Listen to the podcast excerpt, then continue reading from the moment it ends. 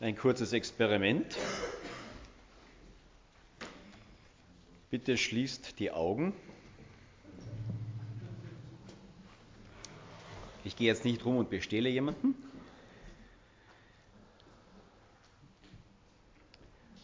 Und freut euch mal ganz kräftig.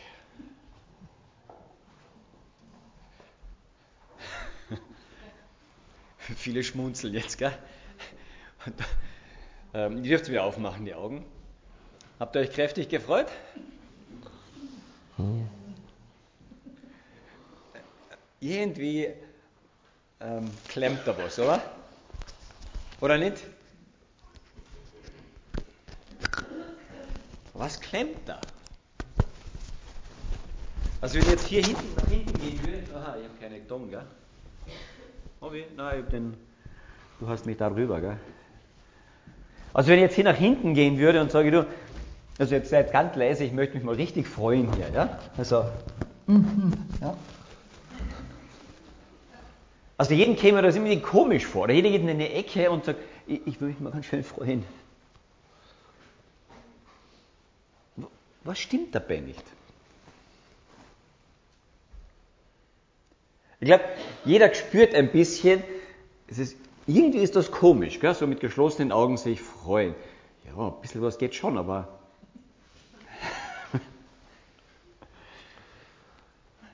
Wisst ihr, was dann komisch ist? Es fehlt was. Freude hat in sich, dass sie geteilt werden möchte. Dass sie mit anderen geteilt und mitgeteilt werden möchte. Ähm, Weihnachten. Die Kinder kriegen ein Geschenk, was sie wirklich begeistert. Jetzt gehen sie mit diesem Geschenk in ihre stille Ecke und freuen sich, gell? Was machen Kinder als erstes? Wow, schau! Ja? Machst du mit? Das ist ganz automatisch, ganz tief drinnen. Freude muss geteilt werden. Und Freude ist immer ein und fördert immer die Kreativität. Ähm, wenn, wenn gute Musik gespielt wird, und je toller die Musik ist, desto ruhiger werde ich. Gell? Na, irgendwann gehe ich uh, innerlich mit. Ja? Am liebsten würde ich gerne laut mitsingen. Meine Stimme ist leider nicht so besonders, weil ich habe Stimmbandprobleme. Aber wenn ich tolle Musik höre und mich wirklich daran freue, ich möchte ein bisschen mitgehen. Wenn ich in der Landschaft draußen bin, bin mehr so ein Landschaftstyp und sehe so einen tollen Sonnenaufgang oder Sonnenuntergang und schneebedeckte Berge und grüne Matten davor und wow, und dann möchte ich, ja, was möchtest du? Möchtest kreativ werden, oder? Der Kärntner möchte jodeln. Ne? Ich bin kein ganz waschechter Kärntner, deswegen ist mit meinem Jodeln nicht so gut. Ich bin Techniker, wenn ich was Tolles Technisches sehe, was so richtig funktioniert, wow, da, da, da bin ich begeistert davon. Ja, jemand anderes steht in der Küche und, und freut sich einfach am Backen. So, eine unserer Töchter, die, die, die Melanie, die ist so ein Backfan ein Stück weit. Ja, und dann, dann sieht sie irgendwas, was man machen könnte und die will es machen, natürlich. Freude macht auch kreativ. Freude will geteilt werden, ist kreativ. Am Anfang des Johannesevangeliums heißt es, am Anfang war das Wort und das Wort war bei Gott und das Wort war Gott. Dieses war am Anfang bei Gott. Alles wurde durch dasselbe und ohne dasselbe wurde auch nicht eines, das geworden ist. In ihm war das Leben, das Leben war das Licht der Menschen und das Licht scheint in der Finsternis und die Finsternis hat es nicht erfasst. Nur das ist ein komplizierter Satz, oder?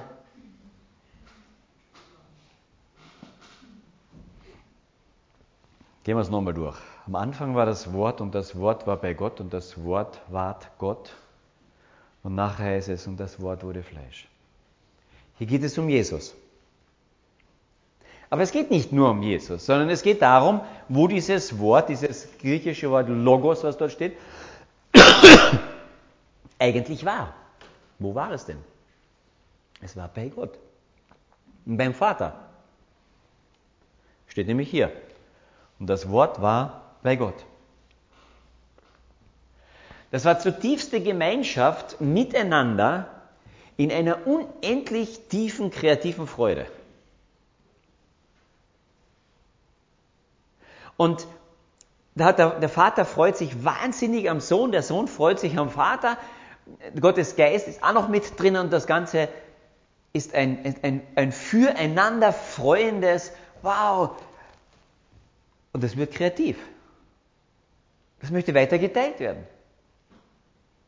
Und deshalb schafft dieses freudige, kreative Miteinander, schafft ein Gegenüber, das sich mitfreuen kann.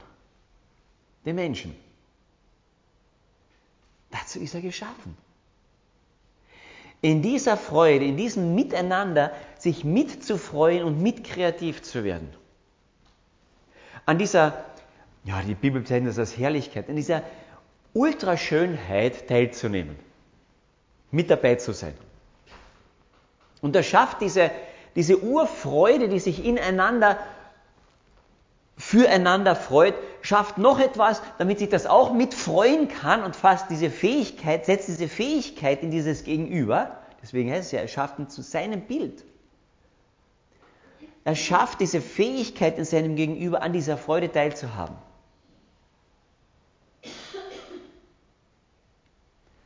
Jesus ähm, betet das im hohen priesterlichen Gebet. Damit ihre Freude von seinen Jüngern auch vollkommen wird. Er sagt, das ist so was Schönes, sich aneinander zu freuen und diese Freude miteinander, zueinander zu fördern, kreativ zu sein, sie zu teilen, mitzuteilen, weiterzugeben. Und dann sitzen wir drinnen und sagen, ja, das ist nett.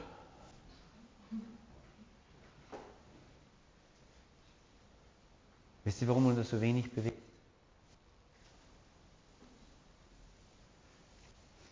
Ganz einfache Antwort. Weil wir Sünder sind.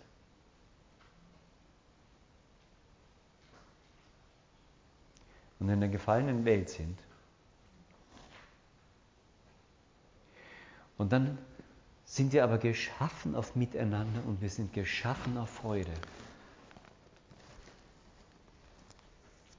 Und jeder Mensch, der auf dieser Welt geht, sehnt sich nach Gemeinschaft und sehnt sich nach Freude. Jeder.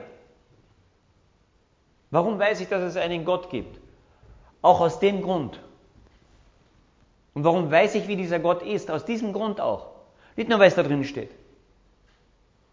Weil wenn ich die Menschheit, wenn ich mich, unsere Bedürfnisse, unsere Sehnsüchte anschaue, dann kriege ich etwas mit von dem, was Gott dort geschaffen hat. Und das hat er hier beschrieben.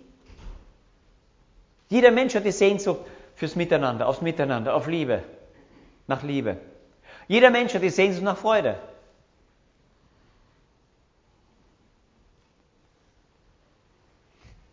Aber nachdem wir unseren Rücken zu Gott gekehrt haben, haben wir den Ursprung ich möchte sozusagen die, die Ursuppe der Freude verlassen.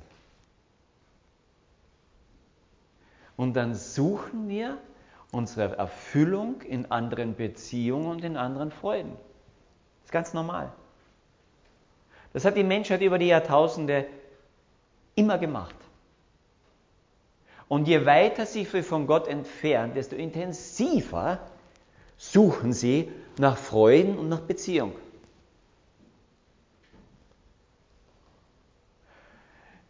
Europa hat sich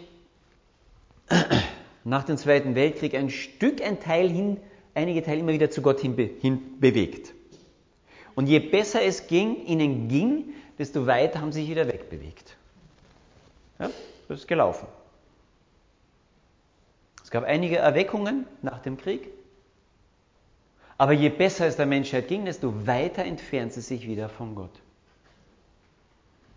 Und gleichzeitig nimmt mit diesem Wohlstand, sagen wir, die Sehnsucht, aber auch nach der Freude und nach Beziehung irrsinnig zu. Achtung, Achtung, das ist gefährlich. Diese Sehnsucht nimmt zu. Und was passiert? Die Entertainment-Industrie, die boomt wie überhaupt nichts anderes. Unterhaltung, Unterhaltung, Unterhaltung um jeden Preis. Der Großteil der europäischen Bevölkerung arbeitet, um sich unterhalten zu können. Mit Fragebögen, verschiedensten Fragen, gemacht, um herauszufinden, so, so die Grundtendenz, Sinn und Zweck. Die Grundtendenz meines Arbeitens und meines Seins ist heute Spaß haben. Ich möchte Spaß haben. Und wir verdammen das dann und, oh, das ist doch nicht gescheit. Also, jeder möchte nur Spaß haben. Also so, diese Spaßgesellschaft. No, hm. Leute, das geht nicht anders. Wir sind geschaffen auf Freude hin. Das ist unsere tiefste Sehnsucht. Ganz tiefe Sehnsucht.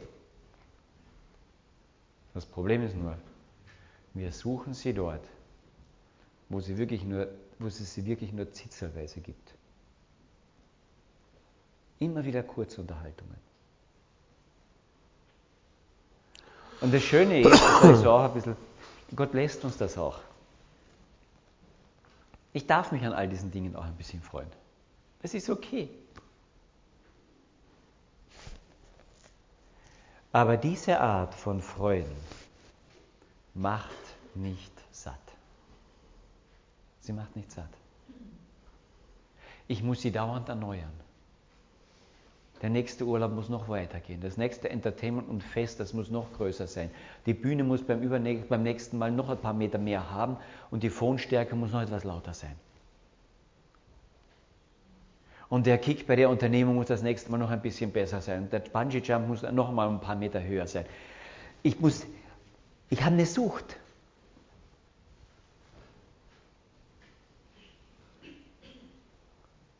Und wenn ich mit diesen Grundbedürfnis nicht an die richtige Stelle gehe, entwickle ich, eine, entwickle ich tiefe Süchte, weil ich darauf angelegt bin, Freude zu haben, weil ich darauf angelegt auch Beziehung zu haben. Weil das tiefste Eigenschaft Gottes ist, die er in mich Abbild hineingelegt hat. Freude miteinander, Kreatives füreinander. Ich bin auf das geschaffen.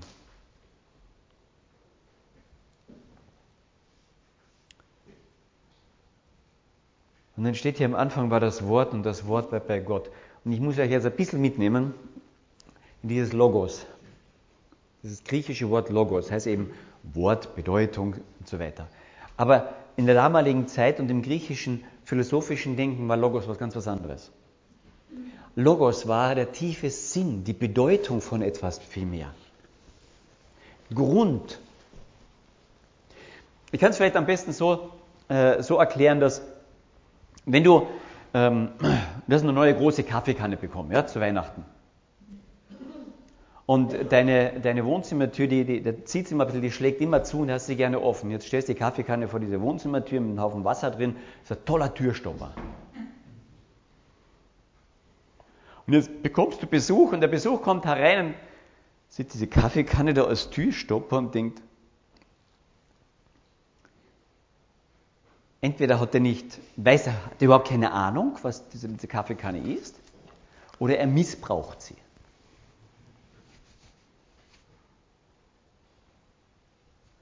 Der Sinn und der Zweck, der Logos der Kaffeekanne ist verloren gegangen. Versteht ihr, die Kaffeekanne ist noch da, aber der Logos ist verloren gegangen. Wisst ihr, und wir sind oft solche Türstopper.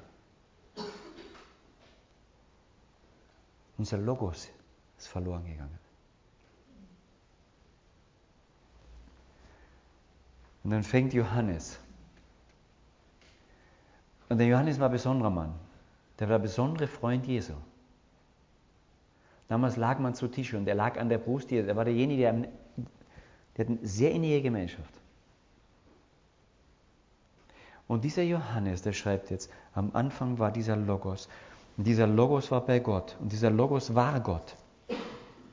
In Gott ist Sinn, Ursprung, enthalten. Alles war durch diesen Logos. Und ohne das wurde überhaupt nichts. Und in ihm, in diesem Logos war das Leben und das Leben war das Licht der Menschen. Und das Licht kam in die Finsternis. Und dann geht es weiter. Das war das, Haft das war das wahrhaftige Licht, das in die Welt gekommen ist, um jeden zu erleuchten. Und noch weiter unten. Und dieses Wort, dieser Logos, wurde Fleisch.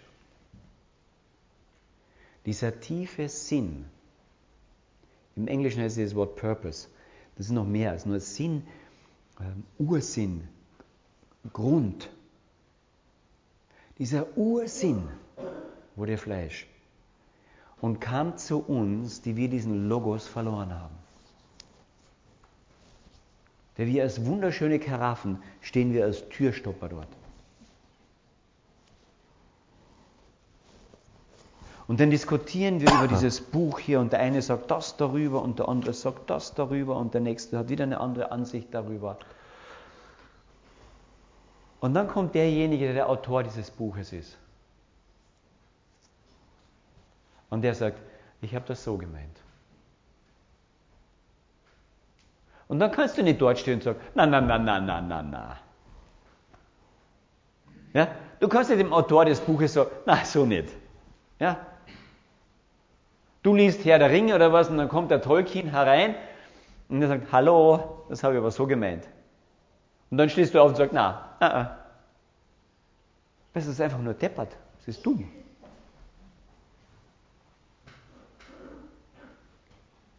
Und dann kommt dieses, dieser Logos herein, dieser Autor dieses Buches und fängt an, dieses Buch auszulegen und hält eine Bergpredigt.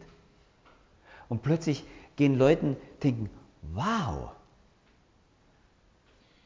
ja klar, er ist der Autor.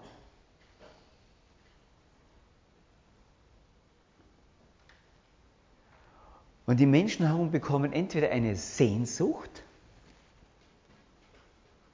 oder lehnen es komplett ab.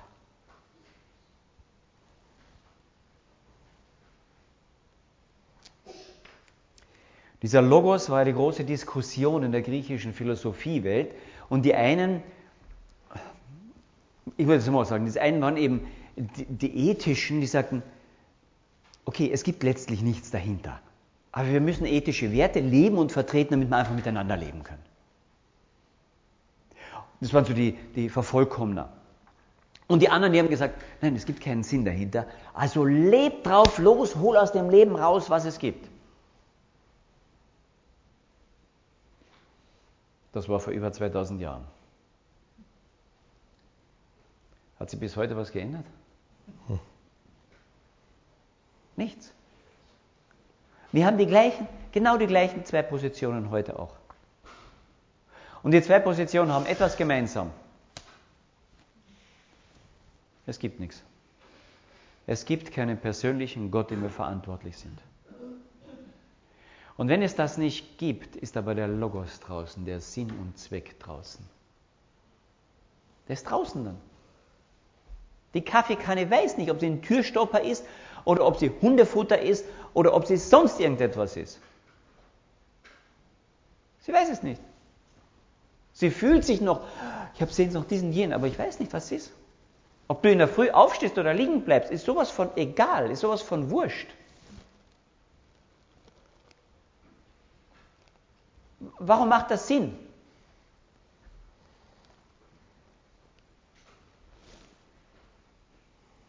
Ob du dein Kind zur Welt bringst oder abtreiben lässt, ist sowas von egal. Ob du noch weiterlebst oder dir das Leben nimmst, ist, das, ist, das juckt keinen. Warum? Warum? Wenn es keinen Logos gibt, keinen Sinn dahinter gibt, das ist egal. Heute diese ganze Aufregung über diese ethischen, äh, ethischen Sachen, ah, da ist wieder irgendwer missbraucht worden, in Indien stehen sie jetzt auf der Straße. Warum? Das ist sowas von egal wenn es keinen Sinn gibt. Ob ich dem anderen wehtue oder ob ich nett zu ihm bin, das ist sowas von egal, wenn es keinen Sinn gibt. Wenn ich niemandem verantwortlich bin. Verstehst du, wenn ich, ich mache mich dann verantwortlich, ja, du bist im Staat oder du bist im Menschen. Entschuldigung, wenn hier ein absoluter äh, Krimineller steht, ja, und ich bin von ihm angestellt, Menschen umzubringen, ich bin ihm verantwortlich. Das ist mein einziger Sinn, ich bringe Menschen um. Ich gehe in die nächste Schule hinein. Ach nein, ich bin dem Bundespräsidenten verantwortlich, der möchte nicht, dass Menschen umgebracht werden. Okay, dann bringe ich keine um. Aber versteht ihr, das ist sowas von beliebig. Aber auch sowas von beliebig. Und deswegen müssen wir Jesus verkündigen. Wir müssen Jesus den Logos verkündigen, damit das Sinn macht. Versteht ihr? Damit, ich, damit die Menschheit weiß, sie darf jemandem verantwortlich sein und dieser jemand, der ist geprägt von einer unendlichen Liebe und Freude uns gegenüber. Dann macht das Sinn. Dann macht das Sinn.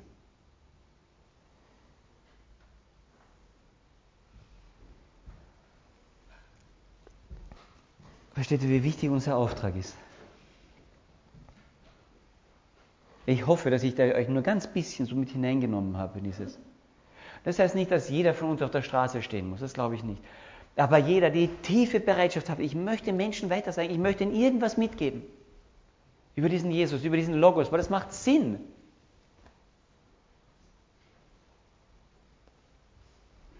Und die Freude, die kommt nicht dadurch, dass ich braver bin als der andere. Das ist ja bei uns oft so. Weißt du, ich wollte eigentlich am Anfang fragen, wie ist es euch im letzten Jahr mit eurem Christsein ergangen? Oh, seid ihr halbwegs zufrieden mit eurem christlichen Leben des letzten Jahres?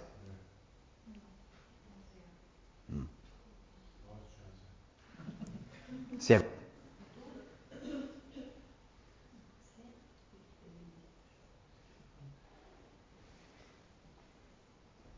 kann nicht damit zufrieden sein. Es geht nicht. Wenn du damit zufrieden bist, dann frage ich mich, ob du überhaupt Christ bist. Aber weißt du, was du sein kannst? Das klingt jetzt verrückt. Du kannst zufrieden sein, dass du nicht zufrieden bist. Ha? Super. Wenn du nicht zufrieden bist, das ist okay. Das ist okay.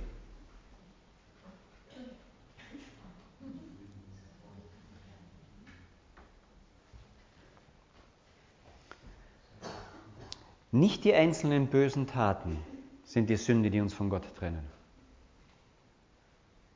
Das trennt uns nicht in erster Linie von Gott. Das ist nicht die Ursünde.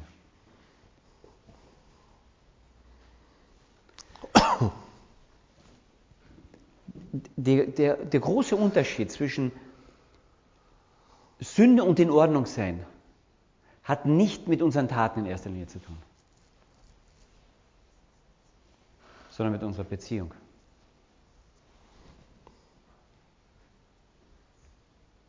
Wie es um unsere Sündhaftigkeit steht, messe ich an meiner Beziehung mit Gott. Und jetzt frage ich euch noch einmal, wie zufrieden seid ihr mit eurer Christsein des letzten Jahres?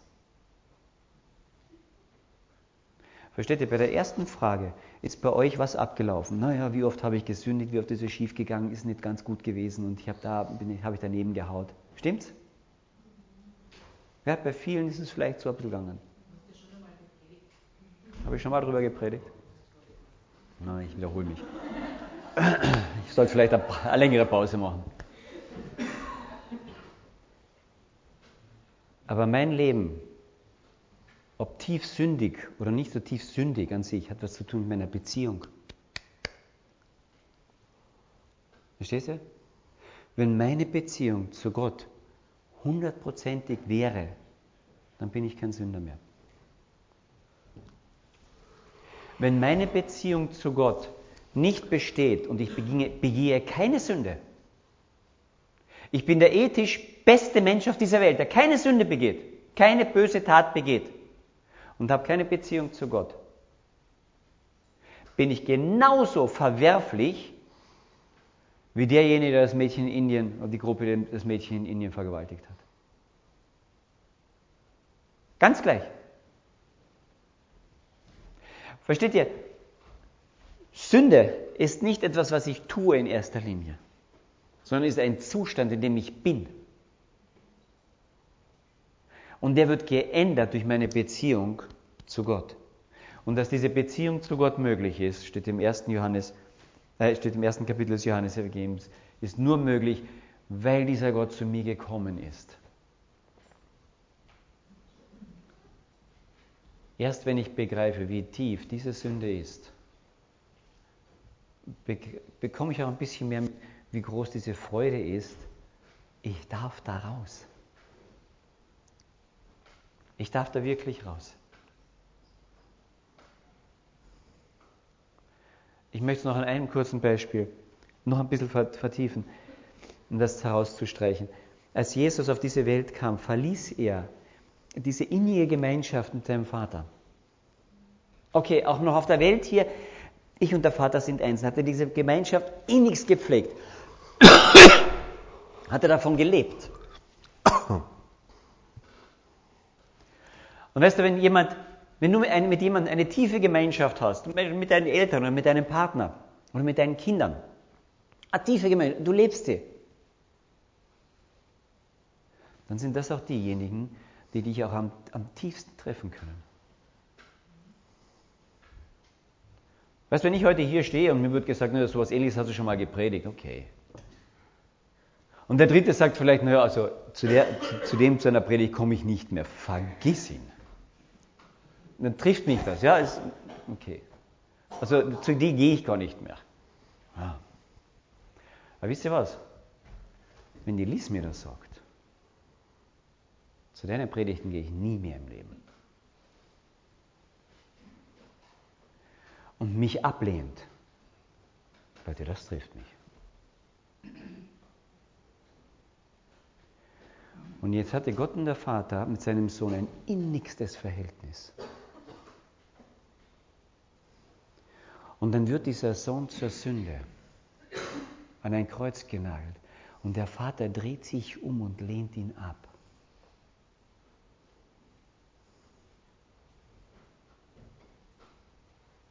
Boah, das geht tief. Das können wir uns kaum vorstellen.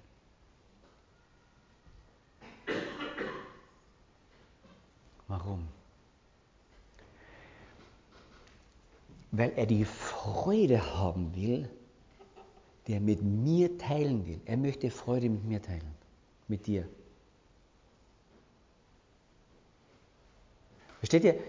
Das geht so tief, dass dieser, dieser Jesus der lässt sich an ein Kreuz nageln und von seinem eigenen Vater, mit dem er nur, nur perfekte Liebe und Kreativität hatte, abgelehnt. Der dreht den Rücken um.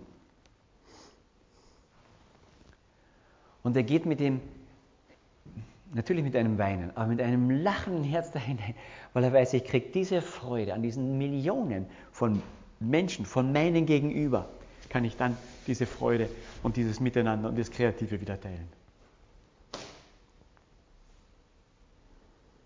Wenn ich anfange darüber mehr und mehr nachzudenken, da komme ich an eine Freude dran, die ist viel, viel tiefer als jede andere Unterhaltung, als jedes Weihnachten.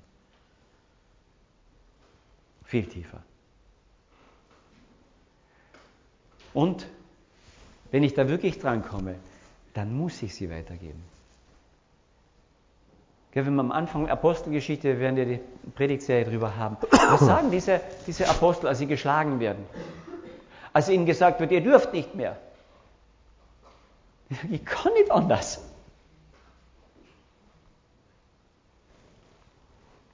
Schau mal, Johannes Evangelium, vorher ist das Ende vom Lukas Evangelium, da heißt es, er führte sie hinaus und, äh, und äh, nach Bethanien hob seine Hände auf, segnete sie und es geschah, während er sie segnete, da schied er von ihnen und wurde hinaufgetragen in den Himmel und sie warfen sich vor ihm nieder und kehrten nach Jerusalem zurück mit Tränen in den Augen und jammerten und weinten.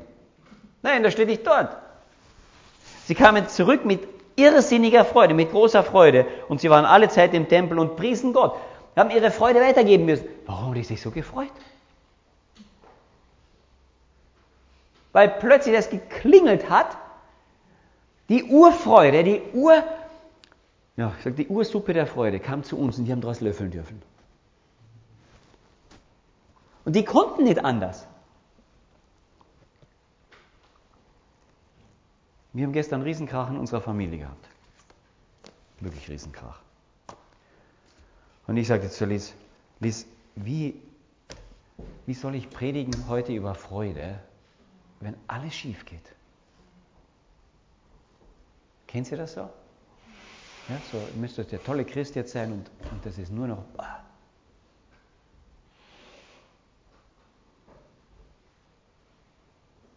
Ich kann nur darüber predigen, wenn der Grund meiner Freude nicht das Gelingen meiner irdischen Beziehung, meiner irdischen Freuden usw. ist sondern wenn der Grund meiner Freude ist, dass Jesus mich anschaut und sagte, hey, ich will dich da hineinnehmen in diese Kreativität mit mir. Schaffst du das? Schau mich an. Ich habe euch vor ein paar Wochen mal bei einer Predigt so einen, so einen Minispiegel ausgeteilt, gell, so, in dem man eigentlich nichts gesehen hat. Gell. Sie reingeschaut und gesagt, ich sehe nichts. Und ich sage, das ist gut. Schaut wieder hinein. Und wenn du eine Beziehung zu Jesus hast, darfst du ein Stück Jesus drin sehen. Und das ist die Freude die er hat. Über einen Sünder, der Buße tut, der, der, boah, da jodelt der ganze Himmel. Ja, wenn es Kärntner werden im Himmel. Die, könnten sich, die können sich nicht halten die können, da kann der Himmel sich nicht halten. Und als das begann, dass das wieder möglich ist, dass Menschen zu Gott kommen, nämlich zu Weihnachten, ja, da kommt ein Engel und sagt den, den Hirten das, sagt ihnen große Freude. Und was passiert dann? Dann kann der Himmel sich dahinter nicht mehr halten. Da geht er auf. Und die Engel schreien und rufen und sagen Halleluja und wow, Riesenfreude. Ich wünschte mir, dass wir mehr davon mitnehmen. Wisst ihr warum? Und für das Leben brauche ich Stärke, oder? Und sowohl im Alten Testament wie im Neuen Testament steht dieser Vers. Die Freude am Herrn ist unsere Stärke. Ich hoffe, dass ihr ein bisschen davon gekostet habt. Ich kann euch das nicht, weißt du, so rüberschaufeln. Und ich kann es auch nicht bei mir reinschaufeln. Aber ich kann immer wieder darüber nachdenken und versuchen, zu dieser Urfreude zu kommen und nicht zu den vielen Unterhaltungsfreuden. Die sind nett und schön. Aber das ist was Tieferes. Dieses Teilhaben an dieser göttlichen Freude, an diesem göttlichen freudenkreativen Tanz. Und er hat so eine Freude, dass er das uns mitteilen möchte, mitteilen möchte. Und er hat es uns mitgeteilt in seinem Sohn. Letztlich hat er nicht nur Worte gemacht, sondern hat sich selbst mitgeteilt. Weil er die Freude an uns hat, er, er, der will er uns hineinnehmen. Und stellt euch vor, es wird einmal keine Sünde mehr geben. Der Himmel und, und die neue Schöpfung, die wird nicht mehr zu halten sein vor Freude. Kannst du dir das vorstellen, was da los ist? Wow. Ich möchte das in meinem Hinterkopf behalten. Beten wir noch. Vater im Himmel, ich danke dir, dass du diese Freude mit deinem Sohn geteilt hast, kreativ geworden bist, uns als Gegenüber geschaffen hast und gesagt hast, freu dich. Und dass du auch die Möglichkeit geschaffen hast, dass wir an dieser Freude wieder ein Stück teilhaben dürfen, indem du dich geschenkt hast uns indem du es Weihnachten werden lassen. Bewahre uns dein Wort, bewahre uns dein Logos. Bitte. Amen. Amen.